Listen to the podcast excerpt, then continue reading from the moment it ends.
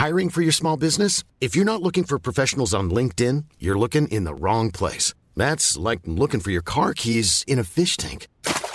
LinkedIn helps you hire professionals you can't find anywhere else, even those who aren't actively searching for a new job but might be open to the perfect role. In a given month, over 70% of LinkedIn users don't even visit other leading job sites. So start looking in the right place. With LinkedIn, you can hire professionals like a professional. Post your free job on linkedin.com slash people today. Écho du, du premier trimestre attendu parce que c'est un peu le, le- la limite où tu te dis c'est bon, je vais me projeter. Mm. Donc euh, on arrive, euh, on voit qu'il est là, on entend le cœur battre euh, et là c'est bon quoi. Là moi, euh, je suis maman. Et, euh, et je vois qu'il est là, il s'est accroché, euh, ça ressemble à un bébé, le cœur Mm. bat, enfin.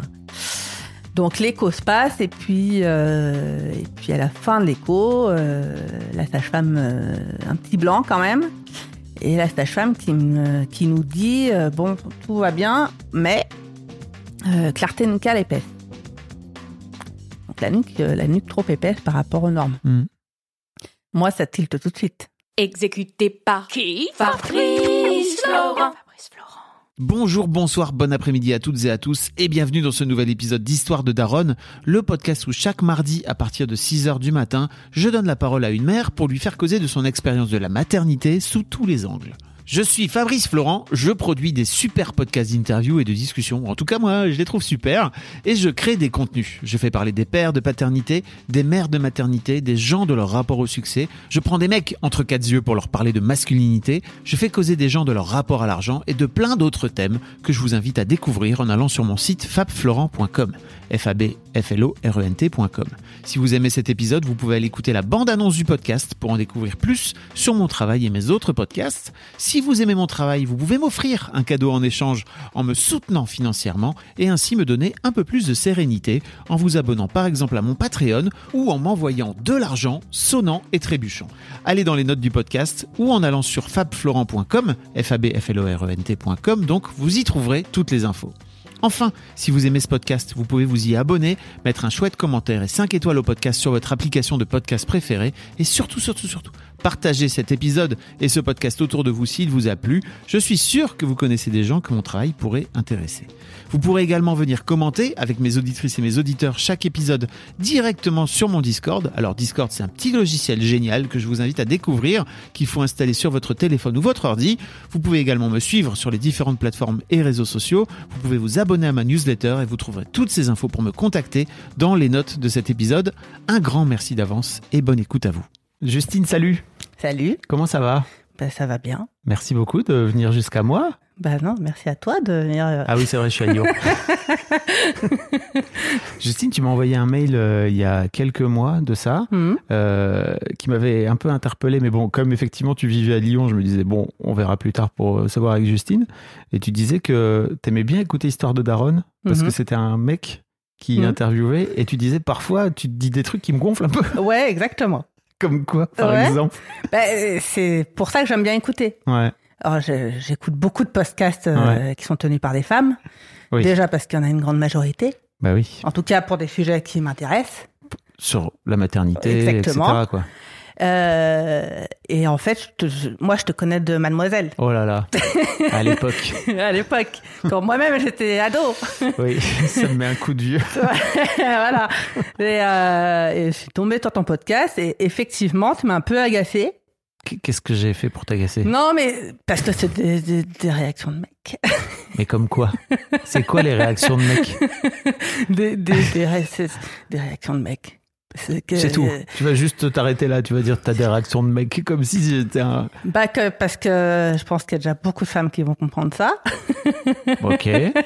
Non, des... des hum, euh, moi, je- la première fois que j'ai écouté, Mhm. euh, alors je me rappelle plus le, le prénom de la jeune femme que tu avais rencontrée, qui venait de parler de la stérilité de son, de son mec. Oui.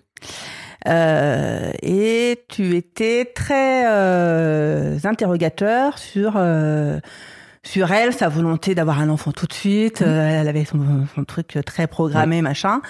Et alors tu t'es assez excusé de, de poser des questions justement, enfin Bah excusé, ouais. voilà.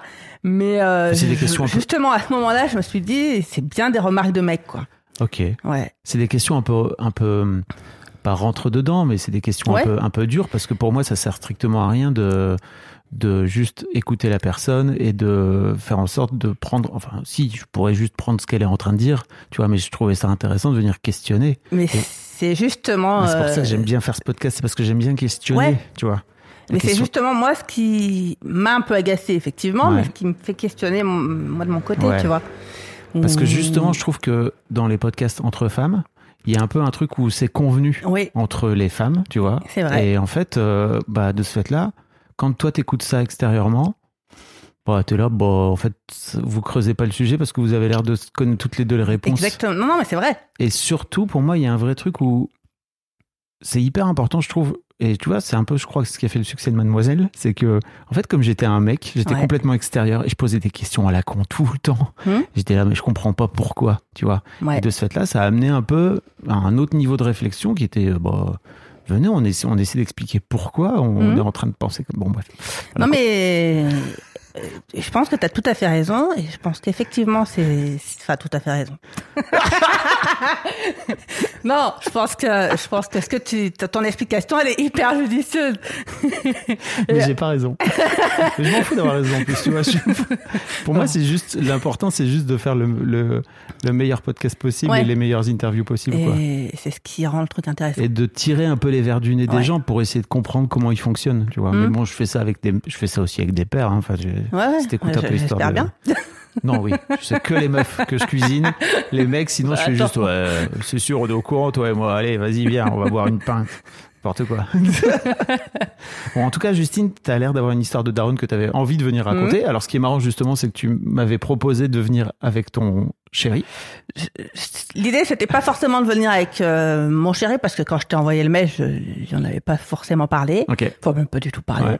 Euh, mais c'est juste que je, veux, je peux difficilement parler de mon histoire de Daron sans parler de lui. Oui. Donc, effectivement, dans le mail que je t'ai envoyé, je parle pour nous. Oui. Voilà. Euh, après, euh, le truc de venir, euh, c'est pas trop son délire, Ah ouais. parce que c'est un mec. Non, mais ça, c'est pas, ça, ça n'est pas une explication entendable, tu vois. Bon, alors je retire ce que j'ai dit. Non, c'est peut-être qu'il a peur, peut-être qu'il a pas envie, peut-être qu'il est pudique. sais pas du tout son. C'est pas son délire en fait, juste. De venir parler. De venir parler et. et- C'est vraiment- Ouais, Ouais. les mecs, nous, on n'aime pas parler. Oui, Voilà. bien sûr. Ouais. Euh, Et puis voilà, je sais plus ce que tu dis. Oui, oui, non, mais oui, finalement tu, tu voulais que tu voulais faire peut-être un épisode aussi avec ton chéri pour avoir son point de vue. Est-ce que vous en avez c'est des choses dont vous avez déjà parlé ou alors tu fais partie de ces nanas qui me veulent m'envoyer leur mec pour écouter l'épisode d'Histoire de Daron parce que c'est Ah une non, discussion qu'elles n'ont jamais eue? Non, pas du tout, parce que. Après, il aurait pu me surprendre, hein, Ouais. mais je pense pas qu'il qu'il se livrerait beaucoup. À moins que ce soit vraiment très, très, très Ah, je suis fort. très fort. Mais euh, non, Franchement- non, pas du tout. Franchement, ton gars, je crois, je le prends, je, le- je lui malaxe un peu le crâne là, tu vois. Je finis par lui faire des petites papouilles et tout, et puis à la fin, il finit par me raconter. On va l'appeler alors. T'aimerais bien savoir. C'était ça ma question. T'aimerais bien savoir. en fait. Euh, on- on- non, vraiment, tel qu'il est, je pense qu'il a pas. euh, Ok. Tu vois, il a pas plus de. Justement, je pense qu'on en parlera. Il y a pas. C'est pas, c'est pas des, des, des choses qu'il fait, de discuter des choses en profondeur, Ouais. de tout ce qui est un peu euh, réflexion sur la vie, tout ça, c'est pas son. Voilà.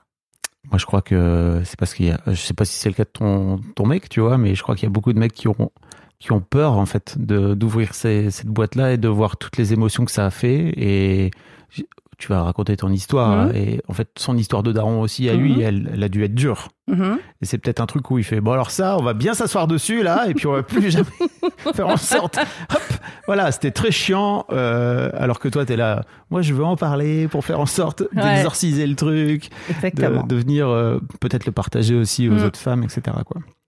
Et oui, mais c'est mon travail quotidien pour faire en sorte que les gars finissent par s'ouvrir. Et surtout qu'ils comprennent que c'est pas que c'est pas sale et que c'est pas dangereux et que ça fait du bien en fait, tu vois. C'est vraiment ça le vrai truc. Si tu nous écoutes, je sais pas son prénom. Alexandre. Alexandre, si tu nous écoutes, tu es le bienvenu quand tu veux pour avoir un petit massage des lombaires par Fab Flo. Je, je le pré-travaillerai au corps avant. Euh, Justine, quel âge tu as? J'ai 31 ans. T'as 31 ans Ouais. et ton, t'as un fils donc Oui.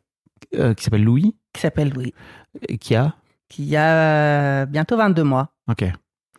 Euh, tu m'expliquais que ton histoire de Daron n'avait pas été spécialement funky jusque-là. Non, pas du tout, non. Voilà, on peut dire ça. Ouais. Euh, D'où est venu ce désir de maternité, toi? Euh, putain, la colle dès le départ. C'est pas une colle. Euh, déjà, moi, je suis, je suis la dernière de six enfants. Ok. Euh, mon père, il a euh, huit frères et sœurs, donc j'ai beaucoup de cousins et on est déjà, tu vois, dans une famille où il y a beaucoup d'enfants. Oui. Enfin voilà, ma mère s'est arrêtée de, de travailler pour euh, ses enfants, donc avec un, tu vois, un modèle de vie un peu. Euh, ben, t'es une femme euh, un peu pour pas pour avoir des enfants, mais il y a quand même un peu ce truc-là à l'ancienne. euh, Tu dois un peu pondre, quoi. ouais. Ton- C'est ton. Même si c'est c'est c'est moins vulgaire que ça, parce que je pense qu'il y a un Oui. réel euh, amour euh, derrière, tu vois. C'est Oui. pas juste le faire pour. euh, mais voilà. Donc euh, Aujourd'hui, c'est moins vulgaire que ça. Je crois qu'il y a un siècle, ça l'était beaucoup Oui. moins. En fait, il avait un peu un côté. Faut faire des mômes pour faire Voilà, en sorte qu'ils aillent non, travailler. donc si tu veux, moi j'ai un modèle de vie où quand j'étais petite, c'était enfin c'était tracé que je serais maman, machin. Et en fait, la question se posait pas.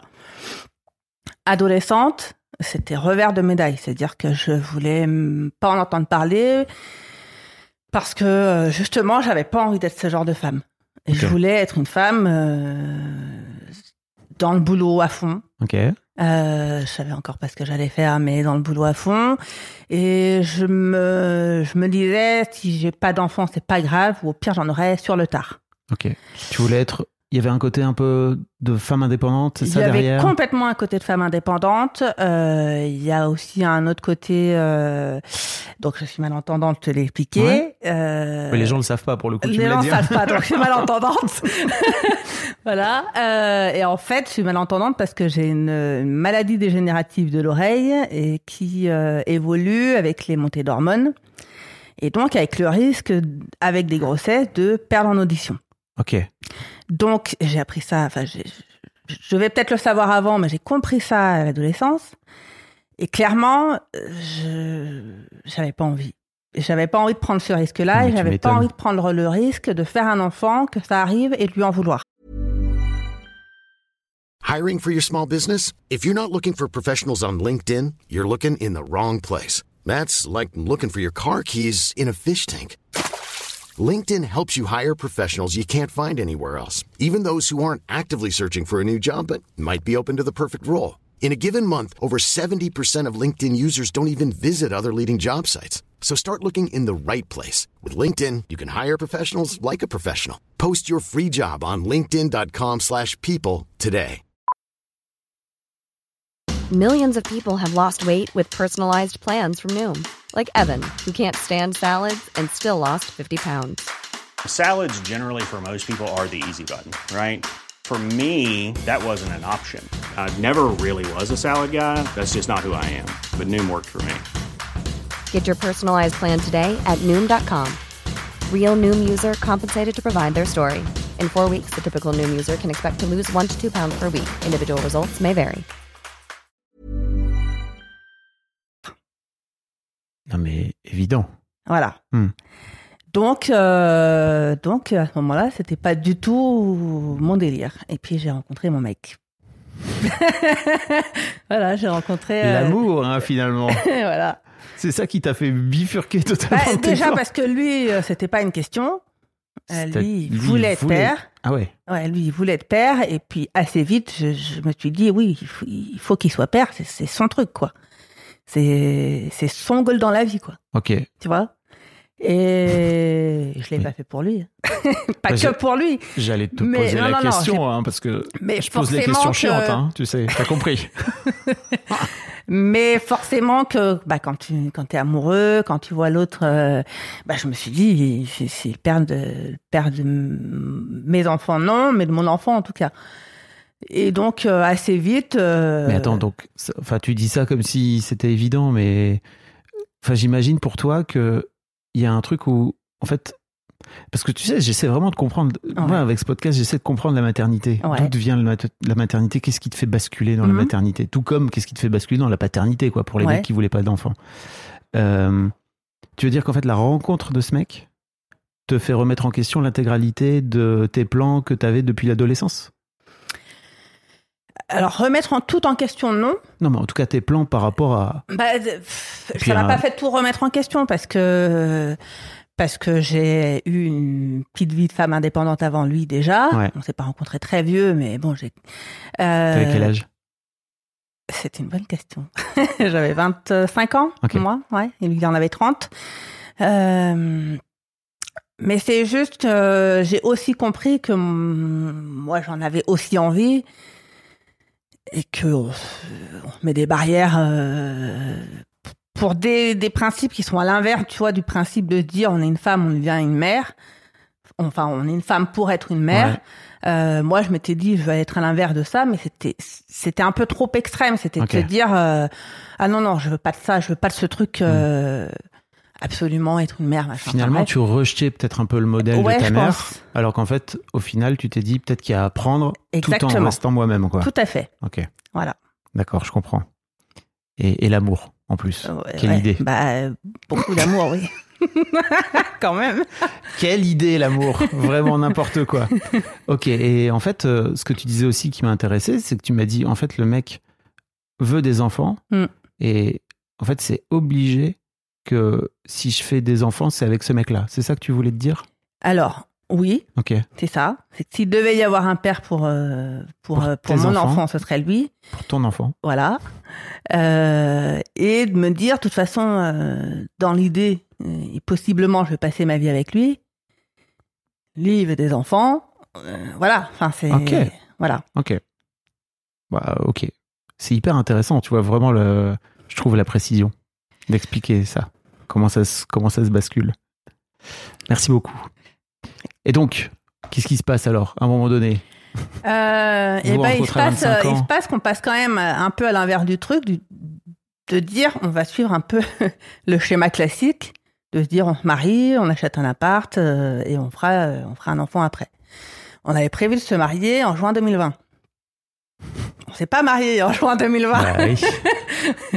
Voilà, espèce de petite pandémie Ouais, euh, qui, nous a contraint à annuler le mariage. Et, euh, et je pense que c'est là où, bah nous, ça faisait deux ans quand même qu'on préparait le mariage.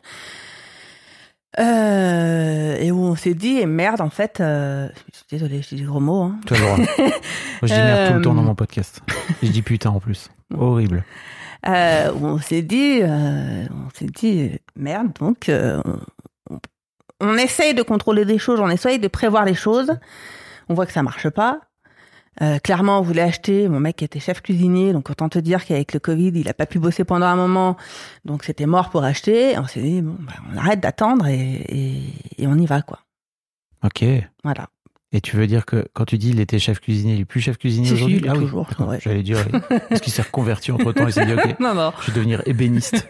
pas du tout. Non, non. Non, il- il- ce serait bête qu'il change. Ok, donc l'idée un peu de se dire, ok, on peut pas tout contrôler. Mm. Euh, en fait, on voulait faire un peu le truc selon un plan bien établi. Ouais. Et que finalement, bah regarde, il y a une pandémie qui nous tombe dessus. Ok, vas-y, viens, on fait autre chose. On décide de faire un enfant. C'est ça. Ok. C'est, vous avez eu cette discussion-là, tous les deux, vraiment, aussi clairement que ça? Alors, aussi clairement que ça, non. Hmm Moi, je pense que c'était comme ça dans, dans ma tête, mais c'est, si tu veux, lui, il est très, euh, euh, très factuel. Ok, Donc, euh, c'était, euh, bon, bah, maintenant, on passe à quel projet, quoi. Et voilà. ok. Donc, assez vite, on est passé, euh, on a sauté, on a sauté un peu les plans, et on est passé à l'étape d'après. Ok, Voilà. très bien. Comment tu te souviens le jour où t'apprends que t'es enceinte? Ouais, ouais, je me souviens bien. Je me souviens bien parce que c'était le 19 mai 2021. 19 mai 2021, c'était le jour de la réouverture des restaurants, mais juste des terrasses, il y avait encore le couvre-feu. euh, Hmm. Donc c'était le jour où, un peu dans l'esprit de tout le monde, c'était ce soir, on sort en On terrasse et on, on- on picole, quoi. Hmm. Et accessoirement, mon mon mec reprenait le travail. Mm. Et il bossait pas depuis un moment. Euh, Rappelons qu'on est à Lyon, la, la- la ville de la bonne bouffe. Hein, quand Voilà, tout à fait. Exactement. Donc, euh, ça faisait un an. Ça faisait un an qu'on qu'on essayait. ça commençait à être long, très long, enfin, surtout pour moi.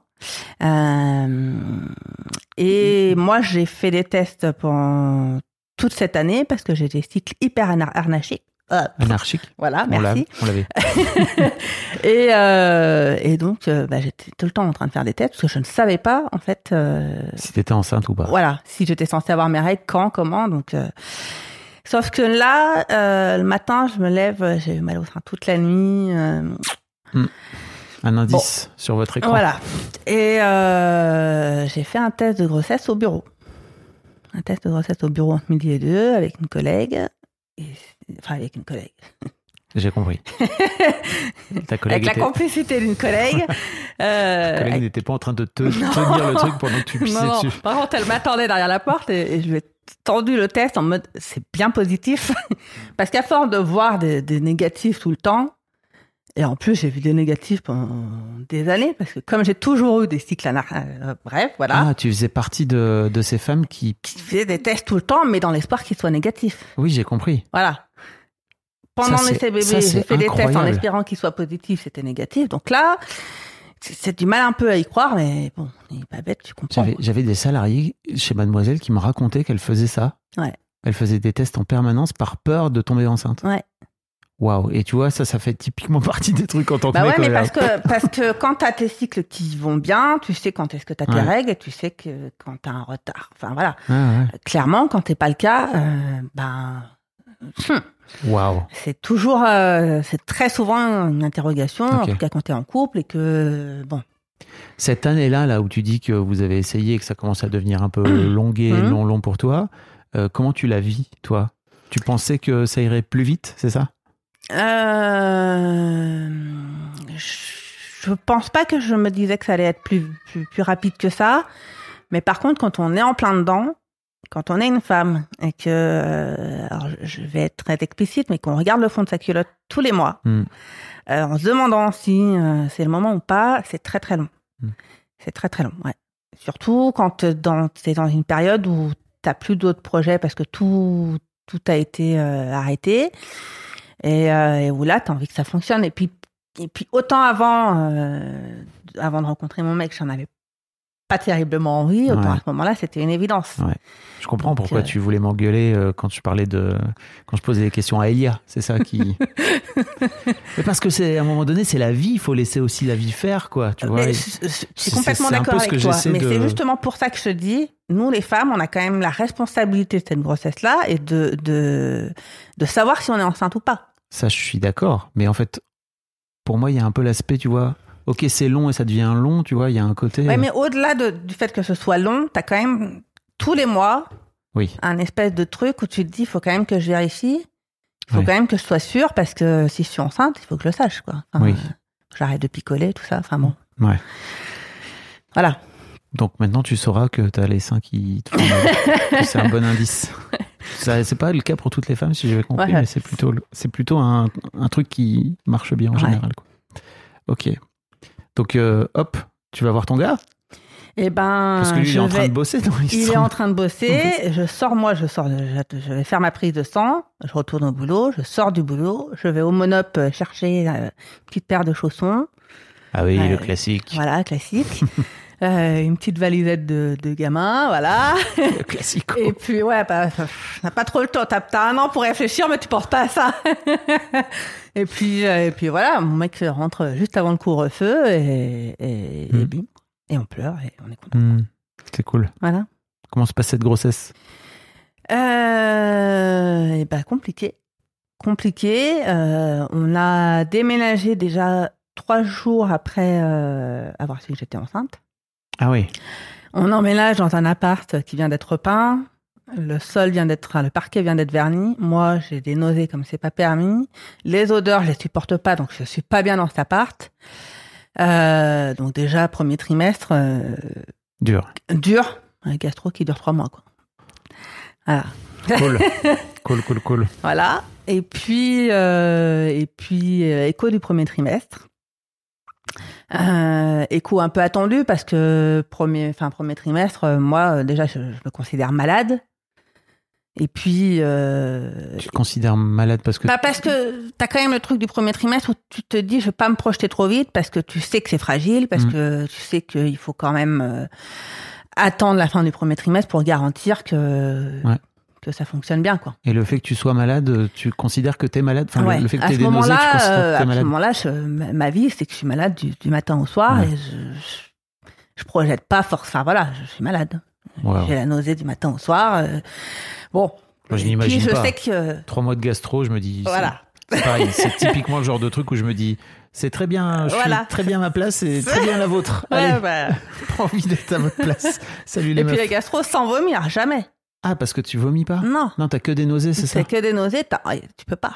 Ah non, c'est Ok, cool. donc cool. Et puis donc euh, écho du, du premier trimestre euh, attendu parce que c'est un peu le, le- la limite où tu te dis c'est bon, je vais me projeter. Hmm. Donc euh, on arrive, euh, on voit qu'il est là, on entend le cœur battre euh, et là c'est bon quoi. Là moi, euh, je suis maman. C'est, euh, je vois qu'il est là, il s'est accroché, euh, ça ressemble à un bébé, le cœur Mhm. bat, enfin. Donc l'écho se passe et puis euh, et puis à la fin de l'écho, la sage-femme, un petit blanc quand même, et la sage-femme qui me, qui nous dit bon tout va bien, mais clarté nucale épaisse. Donc la nuque, la nuque trop épaisse par rapport aux normes. Hmm. Moi ça tilte tout de suite. Moi je pense à la trisomie, euh, enfin voilà. Mon mec ça tilte pas du tout quand elle dit ça. Donc elle, elle enchaîne euh, tout de suite. C'est-à-dire que tout de suite, on te dit, euh, il va falloir euh, aller consulter dans un service de diagnostic anténatal, à l'hôpital, enfin voilà. Et tu rentres dans un parcours, quoi. Exactement, direct. Et là, elle, elle commence à parler de trisomie, de, de, enfin de, ça peut être un signe de trisomie, de, de maladie cardiaque. Et là, mon mec, je pense qu'il Là, il comprend. Là, il comprend. Euh, et là, on s'effondre. Euh, on s'effondre. La sage-femme doit nous appeler le lendemain pour savoir vers quel hôpital elle nous renvoie. Enfin, voilà. Et puis, bah, nous, on rentre euh, à pied, euh, main dans la main, on parle pas, euh, Mm. on pleure, je, voilà. Et rentrer à la maison, euh, je m'effondre dans les bras de mon mec. Et lui me dit, quoi qu'il est, cet enfant, on, on- on va, on, va, on va y arriver, on va tenir le coup. Et en fait, moi, je suis pas du tout, du tout, du tout dans ce truc-là. Moi, c'est euh, si, à ce moment-là, Hmm. s'il y a quelque chose de grave, ou en tout cas euh, d'important, comme je le pense à ce moment-là, une trisomie, ou- pour moi, si on ne garde pas. Sauf que lui, tellement peu informé, euh, pour lui, l'IMG, c'est quelque chose qu'il connaît pas. Donc pour lui, à ce moment-là, de toute façon, euh, il n'y a pas de possibilité d'arrêter la grossesse. Mm. Donc on est déjà à ce moment-là, si tu veux, on n'est pas dans le même, euh, Ouais. on n'est pas triste pour la même chose. Écoutez Histoire de Daron, les mecs, hein, si je puis me permettre, hein, parce que bon. Voilà. Et là, le- là déjà, il y a un même. décalage. Et qu- qu'est-ce qui se passe entre vous alors à ce moment-là, en termes de décalage? Bah moi, moi tout de suite, quand il me dit ça, je dis non. Il me dit pour moi, euh, encore une fois à ce moment-là, parce qu'il y a du Ouais, chemin de, fait depuis, mais pour moi, c'était, je lui ai dit non, c'est Mm. niette. C'est, c'est Ok. pas envisageable. euh. Et lui, il dit quoi? Bah lui, il me suit, quoi qu'il arrive. Ouais. Ok. Il Voilà. est quand même pas en mode. euh, Non, non, mais on va garder cet Non, enfant non, et c'est non, comme non. ça. Non, non, il, me suit et puis je, je pense que c'est encore le cas aujourd'hui, c'est le cas depuis le début de, de notre histoire avec notre fils, c'est que c'est que mon mec il est il est au-dessus de tout ça. Il, il- Ça veut, ça veut dire quoi? C'est c'est que c'est complètement euh, abstrait pour lui. Hmm. Tu vois? Et euh, je, pense qu'il n'imaginait pas du tout ce que pouvait être euh, la vie d'un- enfant euh, porteur de trisomie ou Hmm. autre. Hein. Euh, et voilà. Hmm. Pour lui, comme je t'ai dit, c'est très. euh, Ok. Et donc, trois jours après, on, on se retrouve en service de, de- de diagnostic anténatal à, à Lyon Sud. à- et on reprend, on prend un cours de, de, de sciences, quoi. on prend un cours de sciences, on nous explique quelles sont les possibilités et on nous parle assez vite d'amniosynthèse. Qu'est-ce que c'est que l'amniosynthèse L'amio... oh, je Non, suis mais- pas scientifique pour un Non, mais de ce que tu as compris. Euh, bah déjà, euh, en pratique, c'est une piqûre dans le ventre, grosse aiguille, Oui. Qui vient de ponctionner du liquide amniotique. Et l'idée, c'est de regarder dans, dans- de, de prélever ce liquide amniotique pour faire le cariotype du bébé et euh, faire une première lecture un peu globale de la génétique de cet enfant. Ok. Voilà. C'était clair. Oui, très Ouais. Franchement, je, je suivi de ouf. Sauf que euh, il faut attendre trois semaines que que la grossesse avance et que j'ai Mhm. un peu plus de liquide. Et la myosynthèse est programmée pour le 29 juillet, qui est la date de notre rencontre avec mon chéri. Incroyable. Voilà. Rien n'arrive par hasard. Donc là déjà tu et donc il se passe trois semaines. on- C'est long, trois semaines Ouais, sans savoir. C'est long et puis surtout que tu es, complètement dans l'ambivalence de cet écho où tu as réalisé que, que c'est bon pour toi, c'était maman. Tu vois, Mm. Enfin, je parle pour moi et je pense que pour mon mec c'était pareil. Oui. Euh, et en même temps, de ce truc de se dire, on se projette, enfin moi en tout cas, mm, mm, d'essayer de pas me projeter, euh, Ouais. euh, ne pas me projeter du tout parce qu'on savait pas quoi, ce qui pouvait, euh, ce qui pouvait ressortir. De- Voilà. C'est d'autant plus dur, j'imagine, que c'est un peu le truc que vous aviez envie de faire, de vous projeter dans un, dans un projet et donc d'avoir envie de vous ouais. projeter. Tout à fait. Et parfois, la vie, voilà. elle te fait des beaux petits cadeaux. Tu veux Exactement. te projeter, tiens, tu vas pas y arriver. Pam Eh, Non, non, non, t'as pas compris. Apprends. On arrête de se projeter là depuis deux ans. ouais, ouais. Ok. Comment ça se passe alors? Euh, myosynthèse comment ça se passe? La myosynthèse? Euh, J'y vais sans mon mec. J'y vais avec, euh, avec une amie très proche. J'avais pas envie, moi, d'y aller avec lui. Ok. Parce que j'avais pas envie qu'on soit tous les deux avec euh, la, enfin, en mode triste à y aller main dans la main. euh.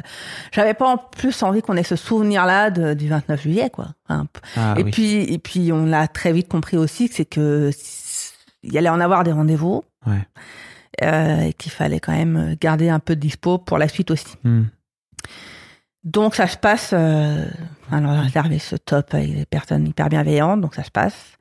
Et on a un premier appel. En fait, les résultats sont en deux, deux étapes.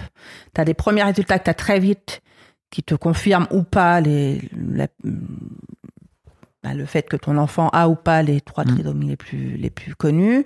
Et tu as la possibilité d'avoir confirmation du sexe de ton enfant. Ok. Donc euh, le lendemain, euh, la généticienne m'appelle et euh, première des choses qu'elle me dit, c'est que c'est négatif pour les fameuses trois trisomies. Ok. Donc là, on souffle et, et donc elle m'annonce que mon enfant est un est un garçon. Et là, je m'esclave. je m'esclave plus que pour ce qu'elle venait de m'annoncer avant.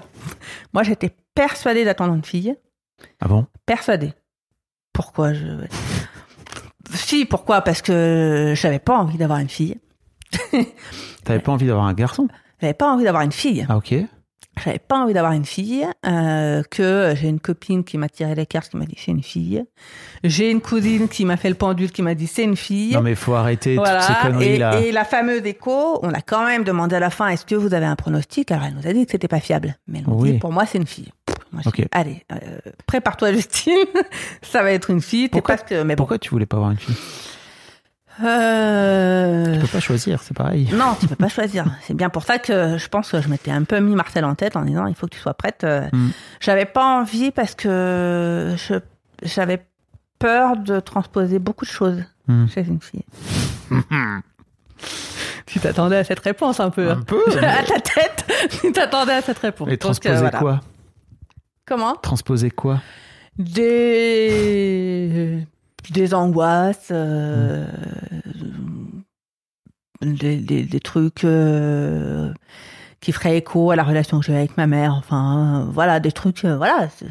Et puis, et puis j'avais très envie d'avoir un garçon. Ok. Évidemment, tu plus- choisis pas. D'autant plus que t'avais pas envie d'avoir une fille. Voilà. bah oui, forcément.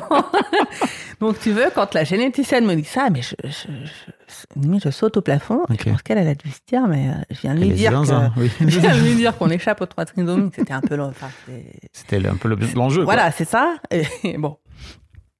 Euh, et euh, donc moi j'appelle mon mec dans la foulée. Je pense que je lui dis d'abord c'est un garçon. Incroyable. Ah ouais. C'est Pour dire. euh, bah je pense que à partir de ce moment-là, ça a un peu, sans trop que je me, je me l'avoue après, ça a Mhm. un peu débloqué un truc. euh, c'est mon petit gars quoi. Tu vois? C'est-à-dire? Bah, c- je me projetais pas avec une fille, donc euh, donc là, je, je- je me projetais à fond, quoi.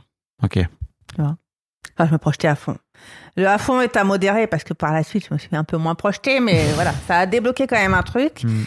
Et après, il a fallu attendre euh, un mois, un gros mois pour avoir le- la fin des résultats. Et entre-temps, bah, on a fait euh, écho cardiaque, euh, qui n'a rien révélé.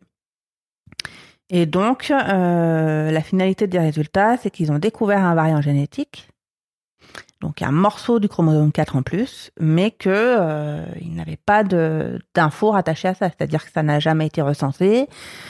En fait, on commence à comprendre, alors moi un peu naïve, peut-être un peu jeune, pensant que la génétique donnait des réponses à tout.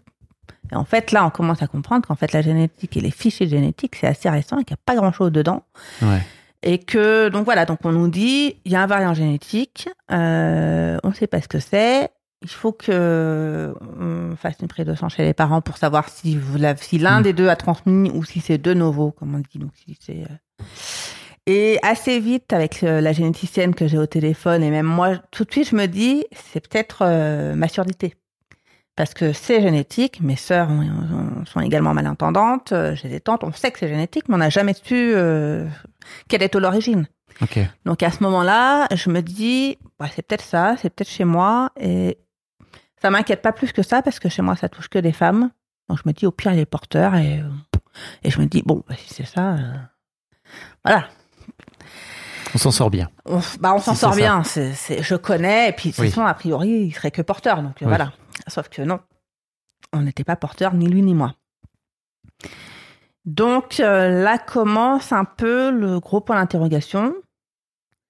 Euh, on rencontre une autre généticienne, donc on a été suivi à Lyon Sud, on rencontre une généticienne à Hôpital Femme Mère Enfant, euh, qui lors du rendez-vous est pas est pas des plus négatives, c'est-à-dire qu'elle nous dit effectivement on sait pas, on peut pas vous dire, mais elle nous dit en général les gros trucs méchants euh, pas sympas, c'est quand il y a des, quand il y a des parties en moins. Hmm. Là elle me dit il y a du plus, mais bon,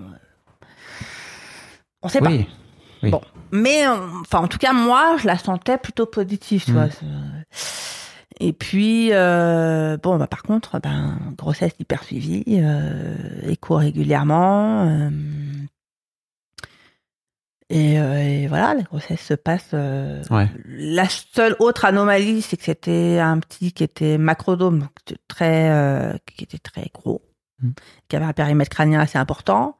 Je pense que hors contexte, ça nous aurait pas inquiété parce que enfin, mon mari et moi, on, on est, on est de bonne corpulence depuis qu'on est petit. On a une grosse tête, donc Vous avez des grosses têtes. voilà. Non, mais euh, quand tu regardes, finalement, tu sais, tu vas regarder après dans ton carnet Bah de oui, santé parce sûr. que euh, je pense que hors contexte, ça nous aurait pas du tout interpellé, Mm. mais même les médecins. Sauf que là, tout est prétexte à, Bien sûr. on sait pas trop ce que ça veut Mm. dire, euh, voilà.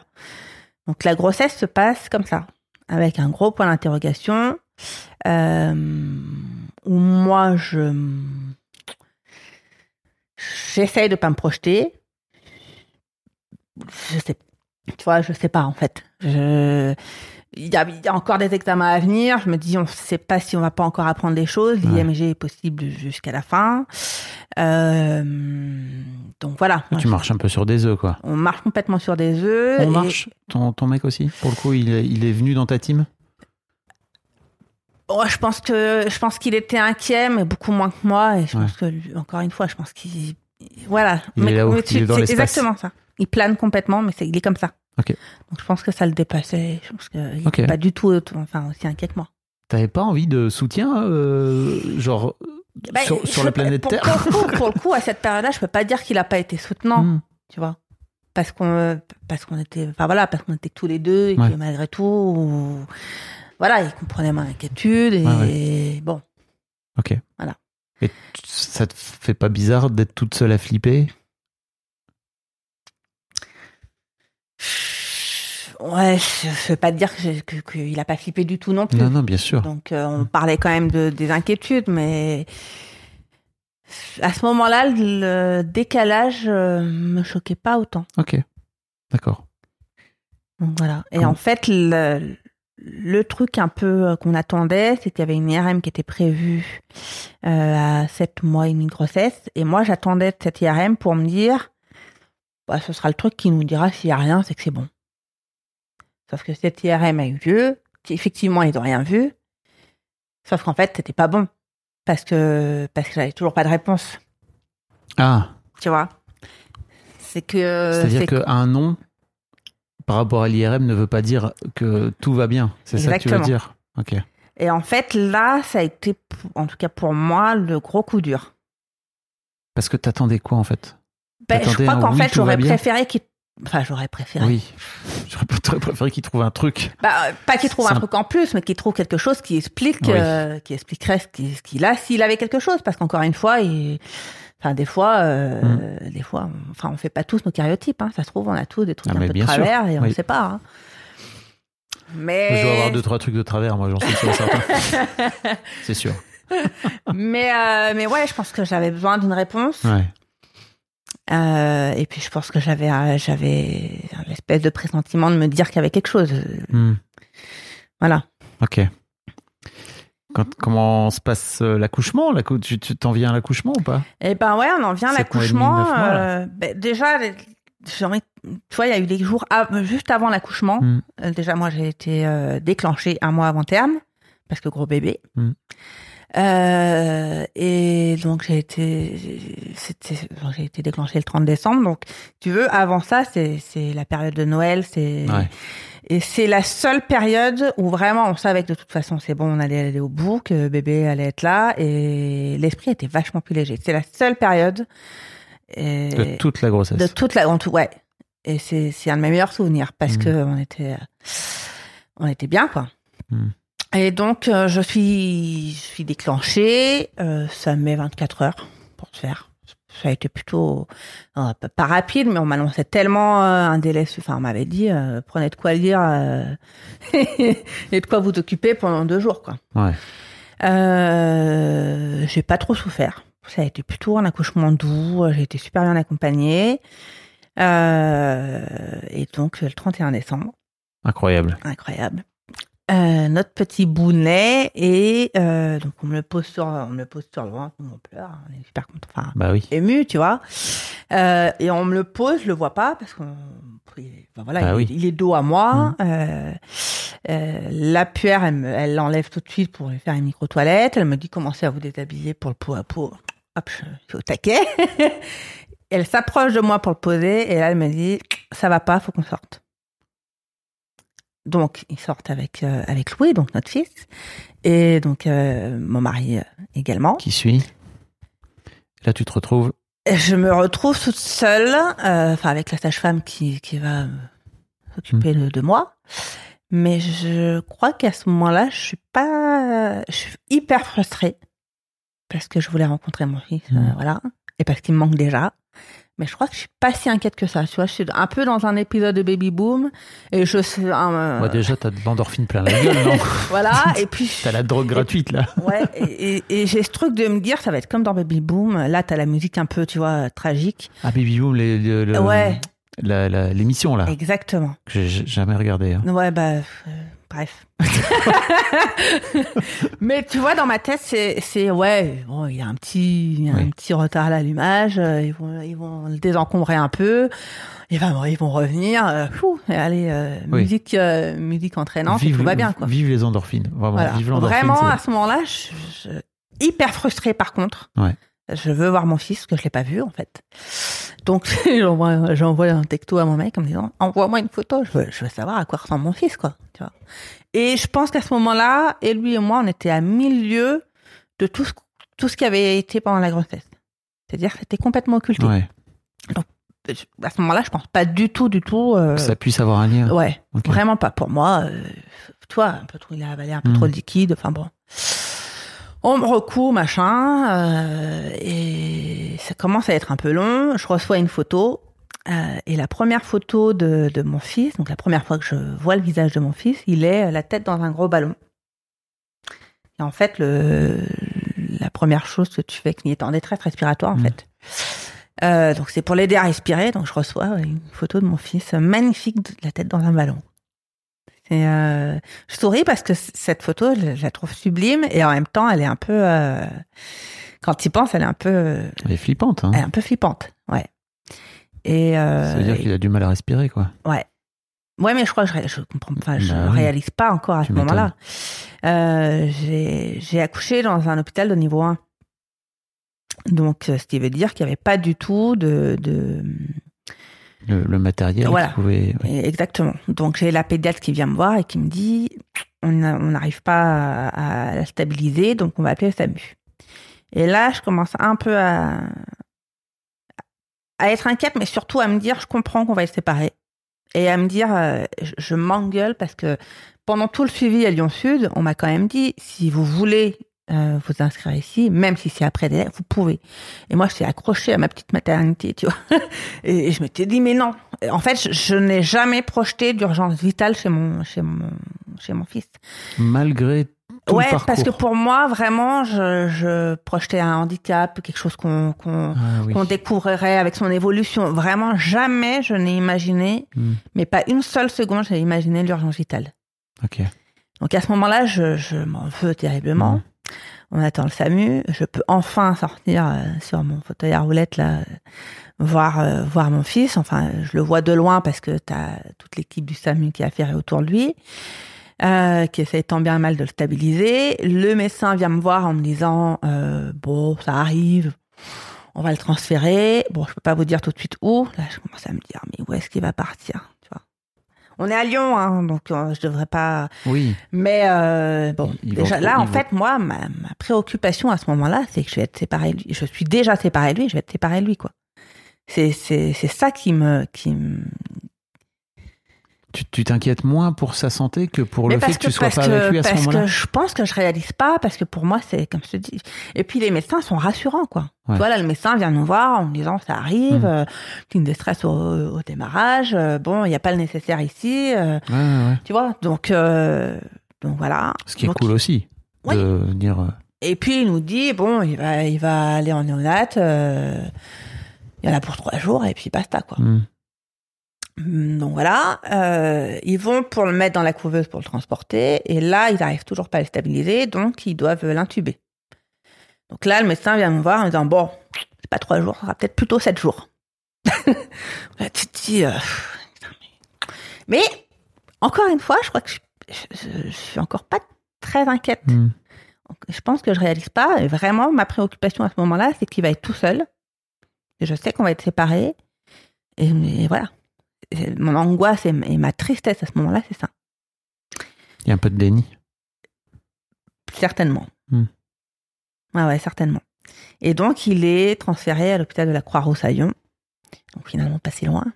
Moi, ça me paraît très très loin. J'ai accouché à Lyon 7. C'est à l'autre bout de la... Enfin, mais bon, Ouais. c'est pas très loin. Et, euh, et moi, je peux pas le rejoindre. Il n'y a pas de place pour moi. Donc, moi, je regarde ma chambre et je dis à mon mec, je dis, tu rentres, tu manges, tu fais une sieste et tu files le voir. Tu me laisses pas tout seul. On savait que de toute façon, il y allait avoir deux, trois heures de battement, le temps qu'il l'installe et tout. Mhm. Donc, euh. Et moi, je m'effondre et je dors. Voilà. 31 décembre. Bonne année. Bonne année, exactement. Tout à fait. Voilà. ok. Et, euh, et je vais le voir le lendemain. Je vais le voir le lendemain, donc j'ai les jambes flageolantes. Enfin, j'ai Mm. accouché la veille, quoi. Enfin. Euh, et là, je suis mon mec parce qu'il y avait été, donc euh, je le suis. Et ça, ça fait un peu bizarre. Parce que jusqu'à présent, c'est un peu toujours moi qui toi, qui ai géré les rendez-vous, les machins. Et là, je suis mon mec. Et, et puis moi, je m'attends à retrouver mon, mon fils dans une chambre. Ah ouais. Tu vois? Et non, Il est. il est dans fou- une. euh, cou- dans- couveuse, etc. Quoi. Bah, il est dans une salle de réanimation néonatale où il y a, je pense, une vingtaine de berceaux. Donc c'est immense. Moi, je suis... Et là, je réalise, je me dis, mais est-ce que je vais reconnaître mon enfant? Hmm. Parce que je vois que des berceaux de partout. Je réalise encore pas à ce moment-là que, de toute façon, je l'aurais reconnu parce qu'on, Louis était un peu à part, mais, euh... mais là, ouais, c'est, la claque dans la gueule. Les, déjà, de, d'être entouré de, de bébés qui vont pas bien, Hmm. de parents qui vont pas bien, et tu t'y comprends, mais tu comprends pas ce qui t'arrive. Ah, tu redescends un peu sur Terre. Euh, même pas si tu redescends sur Terre, tellement c'est lunaire comme, euh, Hmm. Comme univers. Comme, euh, enfin, c'est un endroit. euh, c'est bruyant. C'est-à-dire que tous les petits sont scopés. Donc ça sonne de partout, tout le temps.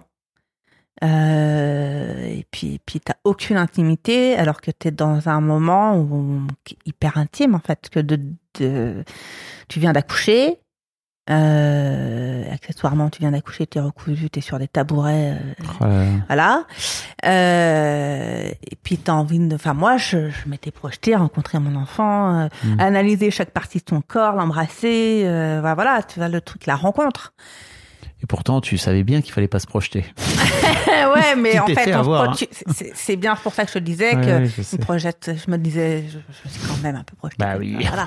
bien sûr. de toute façon, euh, voilà. Euh, ouais, ouais, c'est le, le choc. Et, euh, et donc là, ouais, on, on retrouve Louis endormi, intubé. Et puis, euh, on rencontre une pédiatre un peu furtivement euh, qui nous dit, bah, on sait pas. C'est quand même un peu anormal parce qu'une détresse respiratoire aussi violente chez un enfant à terme, parce que j'ai été déclenchée à 37 semaines, donc euh, considérée à terme. Enfin, voilà, Et on sait pas trop. euh, et là commence un peu le truc. euh, elle me dit, est-ce que vous avez fait du diabète gestationnel? Je dis, bah, j'ai fait le test, non, parce que ça peut être la cause de... Elle me dit, vous êtes sûr de ne pas passer à côté? Et là, tu commences à te creuser le truc, à te dire, Mhm. est-ce que j'ai mangé comme il faut? Enfin, bref. Et puis là, on commence à nous parler un petit peu de son variant génétique quand même. Mais on, voilà, là, la problématique, c'est la détresse respiratoire. Hmm. Euh, il va passer plusieurs jours intubé. On va l'extuber une première fois. Il va pas arriver à se suffire des lunettes qu'on met pour impulser de, de l'oxygène, donc il va être réintubé. Il va avoir un œdème laryngé parce que avec l'intubation, extubation, euh, Bah ouais. On saura plus tard, mais il avait une trachée qui était rétrécie, donc, euh, donc voilà, enfin bref. Et puis là, bah, commence. euh, Bienvenue au monde, hein, voilà. le. et là commence un peu le truc où tu, tu commences les premiers jours à demander au médecin quand est-ce qu'il va sortir, quand est-ce qu'il va sortir. Très vite, tu comprends que ça n'a rien de poser la question parce qu'on n'en sait rien. Et, euh, et en fait, tu comprends que c'est c'est pas une course contre la montre, c'est un marathon. En fait, tu vas Mhm. passer par les étapes, tu fais trois pas en avant parce que on va l'extuber, on va mettre euh, la- les, les, les lunettes d'oxygène, ça va bien fonctionner pendant une heure, deux heures, trois heures. Mince, ça marche pas, on redescend, on repasse à l'étape d'avant. C'est ça en fait, la néonate euh, pour la plupart des enfants, parce qu'en fait, Louis était entouré de- d'enfants prématurés. Hmm. Ah oui. Et en fait, euh, Louis était un peu euh, le, bébé un peu rond, un peu et- complètement à part de. de, L'un de- des seuls à terme, c'est ça? Ouais. Hmm. Et, euh, et c'est là où tu réalises aussi qu'on ne sait pas trop ce qui se passe pour lui, Mm. que tu es un peu. Toi, les, les infirmières, les médecins ne savent pas trop comment s'y prendre avec lui parce que c'est pas un bébé habituel dans ce genre de service, qu'on ne sait pas ce qu'il a. Euh, bon. Et quand même, il commence un peu à, à, à reprendre un peu et, et, et, et à mieux respirer, toujours avec de l'aide, hein, mais. Et donc, il passe, euh, il était en réa, il passe aux soins intensifs. Et là, on rencontre une autre équipe de médecins qui nous dit, eh ben, ce serait bien qu'on fasse un rendez-vous dans un bureau fermé. Parce qu'en fait, ça faisait euh, 15 jours que, euh, ben, on voyait les médecins un peu en coup de vent. Ouais. Et là, euh, bah là, on commence à nous dire bon, il y a que des trucs un peu bizarres chez, chez Louis. Euh, cette espèce de détresse respiratoire qui est très euh, similaire à ce que pourrait faire un, un, un préma alors qu'il l'est pas du tout. Et là, on nous dit. Et puis, il y a deux choses qui nous interpellent. Euh, on trouve qu'il est hypotonique au niveau de la tête. Donc, il est mou au niveau de- Ouais. du relevé de tête. Euh, et au niveau de l'abdomen, on sent que ouais, il y a un truc qui tourne, qui tourne pas rond. Bon, évidemment, on sait pas. Là, si tu veux, ils nous disent la priorité, c'est euh, au niveau respiratoire, euh, on Mm. stabilise et après, on ira creuser ça. Voilà, tu t'effondres. hein. Voilà, premier. Là, là, vraiment, on comprend qu'il y a un truc. Ouais. Enfin, euh, euh, et puis, euh, en fait, tu vois, dans, dans, votre, dans ton schéma, j'ai l'impression qu'en fait, dans ton parcours, j'ai l'impression qu'à plusieurs moments, tu tu t'es dit, oh putain, Ouais. waouh, c'est chaud. Et après, ok, bah finalement ça va mieux. Et un peu jusqu'ici tout va bien, quoi. Tu vois Ouais, ouais, c'est un peu ça. Et rebelote là, Ouais. encore. Ben, c'est un peu. Ça a été comme ça. euh, Ouais, Ok. c'est ça. Parce que vous avez tendance à vous focaliser, c'est peut-être un truc que t'as toi et que ton mec a sur euh, le positif et il faut que ça aille bien, tu vois. Et c'est au-delà de ça, c'est-à-dire que t'es es dans un monde où t'es dans un service où se, mêle euh, la vie au plus au Oui. plus frais du terme parce que c'est des bébés que toi t'es dans un truc tu viens de ça, enfin voilà. Mm. Et en même temps tu tu baignes un peu avec la mort parce Mm. que t'es entouré d'enfants qui survivent pas forcément. Euh, et que hum, on s'estime un peu chanceux. En tout cas, on a l'impression d'avoir de la chance, d'avoir un enfant qui est à terme, Mm. et que nous, à ce moment-là, notre problématique, c'est pas qu'il prenne du poids, c'est pas à ce moment-là, et qu'on a l'impression, et je pense que beaucoup de monde autour de nous en service ont un peu l'impression que, que ça va pour lui. Mm. Tu vois, comme on, comme on dit de manière générale, quand t'es un peu, t'es bien portant, c'est que ça Ah, va, tu vois. Oui. Et, et c'était un peu le ressenti pendant toute la période de néonat, c'est-à-dire que moi, je ne nous ai pas senti du tout à notre place. Je bascule un peu sur ça parce que ça me fait penser à, à ce ressenti-là. Euh, mais tout ça pour dire que effectivement, on avait l'impression d'être chanceux et Et puis finalement, pas. bah pas après donc euh, des petites infos en plus. euh, Louis s'est arrêté de, de déféquer, donc plus de caca. Donc là, tu deviens les parents qui arrivent le matin. euh, Est-ce qu'il a fait caca? Ah ben non, rien. Bon, premier jour, euh, tu trouves ça un peu marrant de parler Mm. caca pipi. Bon, deuxième jour, toujours rien. Troisième jour, euh, donc il y a eu des des suppos de nuit entre temps, toujours rien. Troisième jour, l'infirmière nous dit bon, j'ai fait un lavement ce matin, euh, toujours rien qui sort. Ça, ça commence un peu à devenir problématique. Nous, on dit c'est quoi la suite? Bah c'est quoi la suite? On espère que le lavement va fonctionner. Sinon, on transfère à hôpital femme mère enfant parce qu'on n'a pas de service de chirurgie ici. Et là, tu comprends que chirurgie. Chirurgie, euh, ça veut dire opération. voilà. Euh, dans l'après-midi donc de ce jour-là, euh, moi je passe un long moment en peau à peau avec Louis. Euh, c'est des moments qu'on a assez peu eu nous en néonat, alors que c'est des choses qui sont énormément mises en place. Mais Louis a été endormi, sédaté, intubé pendant très longtemps, donc bref. Donc je l'ai contre moi, le ventre contre moi, et Louis qui était toujours endormi, qu'on n'a jamais vu, c'est- on a quasiment jamais entendu pleurer. Encore une fois, il était très souvent intubé, etc. Là, je le vois, euh, je le vois pas bien. Je le vois geindre, gémir. Je... Et donc, j'essaye d'intercepter l'infirmière, mais si tu veux, on est, euh, on est dans, enfin, caché par des paravents. L'infirmière, elle s'occupe de trois gamins en même temps, donc.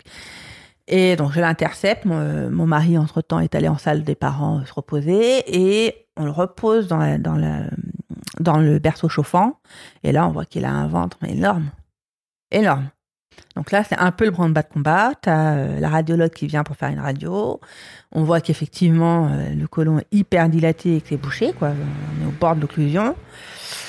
Wow. Euh, et là, tu vois, je, je te disais que j'avais pas été très inquiète au début. Là, c'est le début de la grosse inquiétude. De dire, euh, qu'est-ce que, qu'est-ce qui se passe.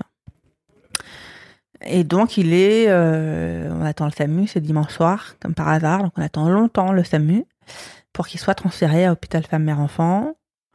Et euh, hôpital femme mère enfant, ils nous disent, écoutez, on a réussi à stabiliser, revenez demain matin, dormez, revenez demain matin, et demain matin, il sera pris en charge avec l'équipe de jour pour la chirurgie.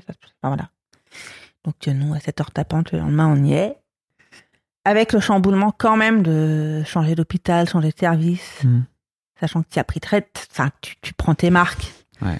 Euh, Enfin voilà, c'est, ça fait bizarre. Et donc euh, il part au bloc et on nous dit, euh, on va regarder un peu ce qui se passe et euh, on va lui mettre une stomie. Donc une, on va, euh, on va court-circuiter si tu veux le côlon. Ouais. euh, au niveau du ventre et on va lui mettre une poche, Poche. pour, pour expulser les, les selles. Et on nous dit, euh, rentrez chez vous, c'est 5 heures d'opération minimum, quoi.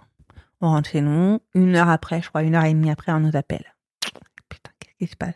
On nous, a, on nous a parlé de 5 heures, tu vois. Bah ouais. Et donc, on nous dit, bah non, en fait, on a fait un ultime euh, lavement euh, avant l'opération, donc c'est sorti. On a pu faire des biopsies sur le côlon comme il était endormi. Et donc, pour le moment, on le laisse tranquille. Et puis on attend les résultats de la biopsie. Résultats qu'on a euh, deux, deux jours après, je crois. Et donc euh, qui euh, révèle une maladie de Hirschsprung, Hmm. qui est une maladie relativement rare, mais qui touche quand même 5000 enfants en moyenne par an. Et en fait, euh, c'est une partie du côlon plus ou moins importante, ça peut être tout le côlon chez certains enfants, euh, où les terminaisons nerveuses ne fonctionnent pas. Donc en fait, où le message du cerveau de il faut pousser, ça, ça, ça ne, ça ne marche pas. Donc ça s'opère, c'est-à-dire qu'on enlève la partie du côlon qui ne fonctionne pas, mais c'est pas, ça ne, ça ne se soigne pas. C'est-à-dire que tu as beau opérer, déjà tu vis avec une partie de côlon en moins, donc avec les conséquences que ça peut avoir, et tu as toujours le sphincter qui lui aussi est malade et que, qui ne s'enlève pas et qui ne se répare pas. Ah oui.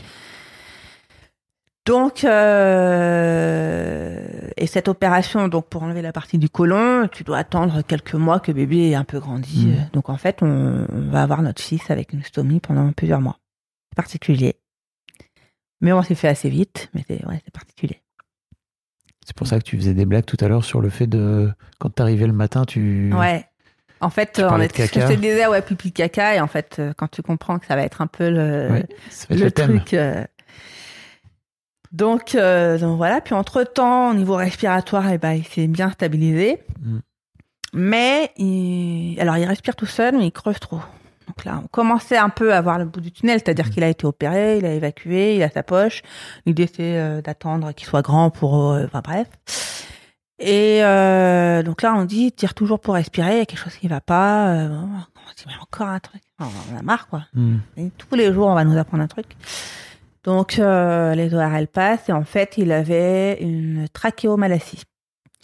C'est-à-dire que c'est soit, on appelle ça un rétrécissement de, de, de la trachée, mais c'est pas vraiment un rétrécissement, c'est surtout que la trachée est très molle. Donc, quand tu respires, tu veux, ça se colle. Hmm. Mais on nous dit c'est pas euh, catastrophique. euh, bon, il peut faire comme ça, euh, ça va le gêner un petit peu, mais c'est pas bon. En fait, t'es un peu en ascenseur émotionnel. Et donc là, il se passe 30, une trentaine de jours en néonate. Et on commence à nous, à nous parler de, de la sortie, lumière au bout du tunnel. Hmm. Et avant la sortie, tu passes par une unité qui s'appelle l'unité kangourou. Donc en fait, c'est un peu comme à la maternité où tu passes en chambre avec ton, avec ton enfant. Et, et là, on se dit, c'est bon. On rentre à la maison, quoi. C'était le truc. euh, et ça va mieux. Et on, on découvre notre enfant sans fil, sans scope. euh, on le découvre, quoi. Tu vois? Et, euh, et donc, on sort. Avec, évidemment, il y a du suivi. euh, Ah oui, bien sûr. bah voilà, il y a toujours le problème de l'hypotonie, on sait toujours pas ce que c'est. Enfin, et voilà, on sort. C'est un beau, un, un chouette moment. J'imagine. Ouais. Il a quel âge là? Lui, Ouais. il a 36 jours. Ok. C'est long. C'est long, ouais. Hmm. Ouais, ouais. Quand t'as eu aucun moment d'intimité ou presque avec ton enfant, quand t'es passé par mille émotions. Enfin, moi, quand je suis rentrée de la maternité toute seule à la maison, mais j'ai- pleuré comme une enfant. J'avais jamais, j'avais pas pleuré comme ça depuis, toi, en, en sanglots, qui sont Bah vraiment oui. très gros sanglots. Mm. Euh, parce que c'est pas naturel, en fait, quand tu viens d'accoucher, de rentrer chez toi sans ton enfant. Et là, c'est, là, c'est bon, quoi. Ok. Voilà. Comment, comment va-t-il? Aujourd'hui, Donc là, il a bientôt deux ans, c'est ça? Il a bientôt deux ans. Euh, Aujourd'hui, il a un retard euh, dans l'acquisition de ses compétences.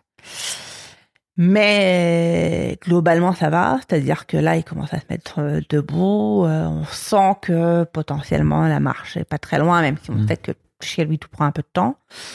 Euh, mais ça va dans le bon sens. Il a été opéré donc du côlon. Il a plus, il a plus sa poche. Euh, là aussi, ça a été compliqué. Il y a eu des gros moments de douleur, mais ça va beaucoup mieux. Il faut juste apprendre à gérer avec. euh. Voilà. Et vous, comment vous gérez?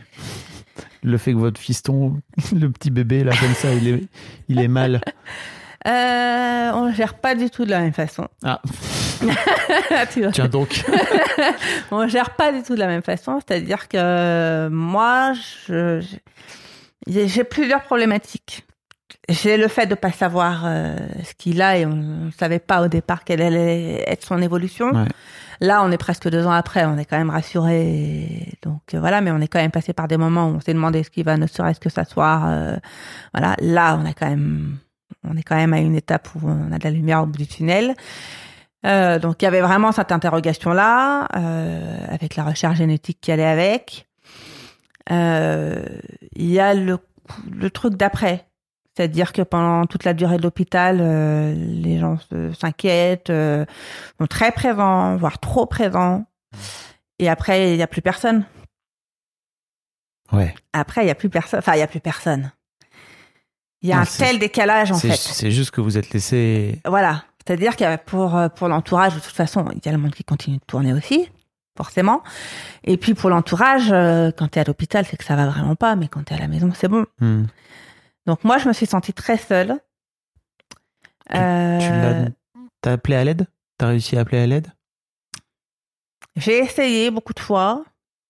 Je pense que c'est que maintenant que j'ai réussi à me faire comprendre. Donc tu vois, il a fallu... euh, Est-ce que t'as la sensation que t'as bien demandé? Ou alors que- Non, pas du tout. Pas du tout, souvent, parce ça vient, fait- souvent, ça vient de là. Ouais, non mais oui, mais parce qu'en fait, t'es un peu partagé entre j'ai envie de parler, j'ai Mhm. besoin de sortir toutes mes émotions, euh, le traumatisme de la naissance, parce que moi je l'ai vécu comme ça, et en même temps, tu baignes tellement là-dedans que quand t'arrives, en plus, en plus, t'es nouveau parent, hein, donc quand t'arrives à voir des personnes à l'extérieur, clairement, en fait, t'arrives sur le moment, tu es avec tes potes ou avec ta famille, tu te dis mais non, j'ai pas envie de parler ça. Mhm. Donc, euh, Ouais, c'est une énorme ambivalence. euh, T'es allé voir un thérapeute, une psy, un psy? Euh, non, parce que alors à l'hôpital on t'en propose Ouais. très rapidement hein, et sur le moment, bah, clairement t'as pas envie de retourner à l'hôpital, t'en sors donc non. Et puis après ça se paye un thérapeute, Faut de l'argent. voilà. Et euh, et, euh, et moi je me suis arrêtée de travailler, enfin donc euh, donc non, Ok. Non non. Et puis euh, mon mec lui il est complètement il est dans un regard complètement différent. Euh, Il, est, il est dans l'espace, là, c'est ça? Il regarde et bah, tout de il est dans l'espace et en même temps, c'est vrai qu'on a, on a un petit qui est hyper agréable à vivre, qui maintenant qu'il est plus douloureux, qu'on a passé la période de Mm. l'opération, tout ça, euh, si ce n'est qu'il a du retard qui marche pas, il va bien. Ouais. si tu veux. Et donc lui, il voit ça et il a raison de voir ça. Bah oui. Et, et c'est ce que je lui ai dit. Je- on a eu des discussions. Moi, je lui ai dit, je te reproche pas du tout de pas avoir le même ressenti que moi. Enfin, Très bonne idée. non, mais parce que déjà, il est comme ça. On n'a Ouais. pas vécu, on a vécu la même chose et c'est un peu là où, où, où je lui ai reproché quand même de de pas être celui qui qui qui, qui puisse euh, être vraiment présent et m'écouter euh, parce que je lui ai dit, je lui ai dit, il y a que toi et moi qui savons vraiment ce qu'on a vécu Mm. et, et ce que c'est que. Mais mais les perceptions étaient quand même très différentes. Ouais. Donc euh, Il a tendance à voir le verre à moitié plein, c'est ça? À, à voir le... C'est, au-delà de ça. Hmm. Je, je pense qu'en fait, il voit vraiment pas le mal. Ok. Tu vois, c'est plus que de voir, tu sais qu'il y a du négatif, mais tu veux être optimiste. Ouais.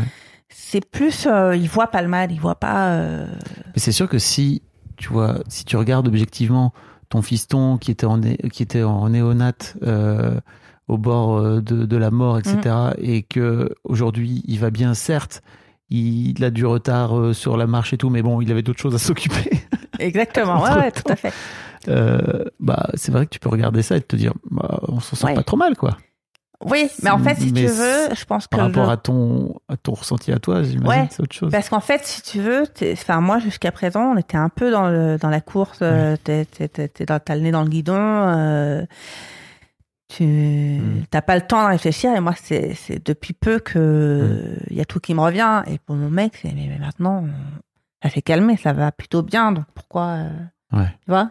Ah oui, t'as, oui. Donc pour lui, il comprend pas pourquoi. euh, Parce qu'en fait, là, c'est pas un problème par rapport à ton enfant, c'est un problème par rapport à toi et à ta santé mentale. Ouais, tout à fait. Ouais. Ouais. Tu t'es remise à bosser? Non. Ok.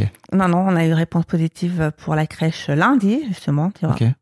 Donc, je reprends à mi-temps euh, dans quelques semaines. Ok. T'as Ouais. hâte? J'ai hâte et en même temps, euh, ouais, ouais, j'ai hâte parce que Hum. Je, voulais pas être femme au foyer. Moi, c'est pas du tout mon délire. ce- Ah bah, dis Et donc. puis j'a- j'adore bosser. La Enfin, boucle est bouclée. Voilà, exactement. Donc c'était pas du tout euh, dans mes dans mes projets. Oh, euh, saloperie de vie, hein, vraiment. donc oui, j'ai hâte et en même temps, j'ai pris beaucoup de distance par rapport à, à ma vision du travail. Là, j'ai des employeurs géniaux, mais alors euh, géniaux qui m'attendent, qui s'adaptent. C'est-à-dire, j'ai demandé à revenir à mi-temps, il y a pas de souci. Mhm.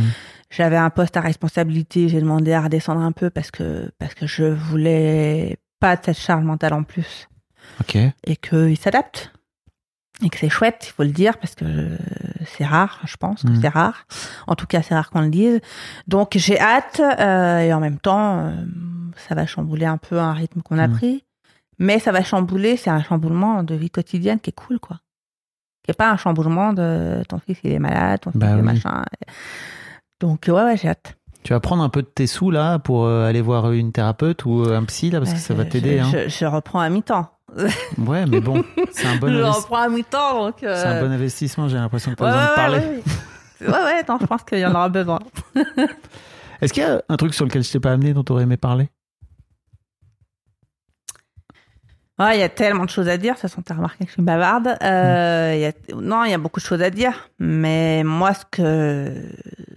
Il y a une chose que j'aimerais souligner et que pour le coup, euh, c'est plus pour les personnes qui, qui peuvent nous, nous écouter, et qui pas forcément les personnes qui sont concernées directement, mais l'entourage. Mhm. Euh, je pense que c'est important de bah, d'être là et Mhm. d'être là, si possible, sur la durée parce que ça s'arrête pas à la, à la porte de l'hôpital quand on sort, Mhm. parce que être trop présent, trop interrogatif, à appeler tout le temps pendant la durée d'hospitalisation, c'est pas à faire. Oui, Parce qu'en Euh, plus vous savez pas. Comment? En plus vous ne savez pas. Donc bah, euh, C'est ça en fait. Nous, des fois, on nous demandait euh, des, des rapports médicaux, mais en Mhm. fait, euh, non, euh, voilà. Et euh, il n'y a pas grand chose à faire dans ces cas-là parce qu'on révolutionnera pas l'hôpital et ses Mhm. manques de moyens et et tout ce qui fait que c'est hyper dur à vivre au-delà de la maladie elle-même et l'univers fait que c'est super compliqué. Ça, je pense, euh, je veux pas dire que j'ai pas d'espoir, mais c'est- je veux pas me lancer là-dedans, mais en tout cas c'est pas un truc sur lequel tu as le contrôle. voilà, Hmm. exactement. Ouais. Mais je pense que il faut que l'entourage soit là et je pense que que offrir euh, 20 doudous à la naissance ça sert à rien, mais qu'offrir des, des séances chez le psy pour pour les parents, euh, ça peut être euh, même si je pense que c'est pas facile à amener, hein, mais ça peut être une bonne idée. Parce que le gamin, il en a rien à faire, rien à faire d'avoir 10 doudous. Je Tout pense qu'il veut des parents qui, qui aillent bien.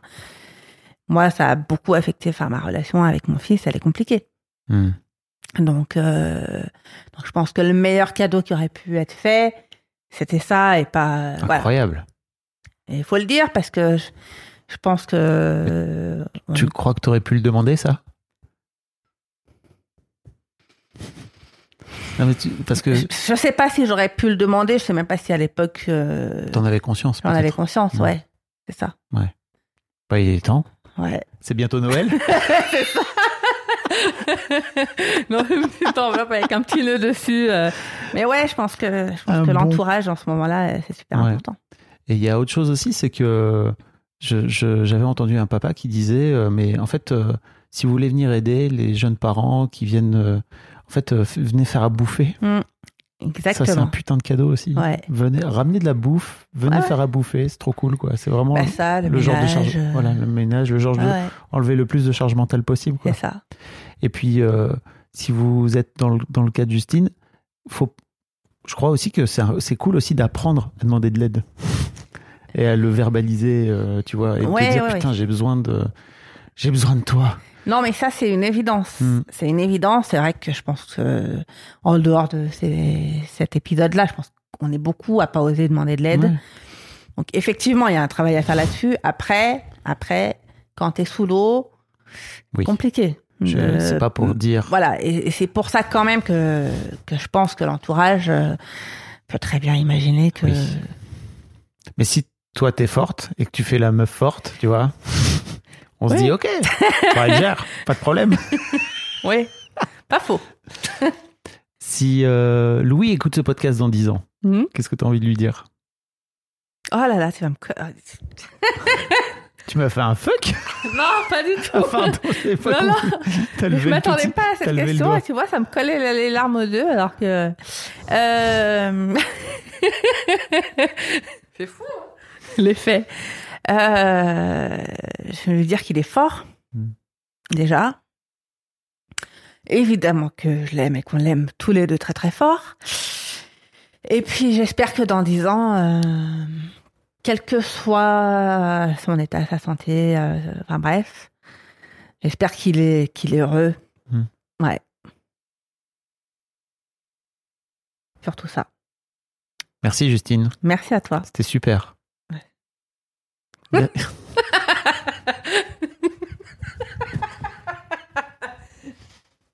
Un grand merci à vous d'avoir écouté jusqu'au bout. Pensez à rejoindre le serveur Discord pour venir commenter avec le reste de ma commu. Je vous trouverai tous les liens dans les notes de cet épisode. Et si mon travail vous plaît, je vous rappelle que vous pouvez m'offrir en échange un peu de sérénité en vous abonnant à mon Patreon ou en m'envoyant de l'argent en vous munissant de votre CB. Vous trouverez tous les liens dans les notes de cet épisode également.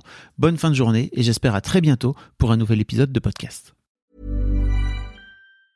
Mom deserves the best, and there's no better place to shop for Mother's Day than Whole Foods Market. They're your destination for unbeatable savings, from premium gifts to show-stopping flowers and irresistible desserts. Start by saving 33% with Prime on all body care and candles. Then get a 15-stem bunch of tulips for just $9.99 each with Prime. Round out Mom's menu with festive rosé, irresistible berry chantilly cake, and more special treats. Come celebrate Mother's Day at Whole Foods Market.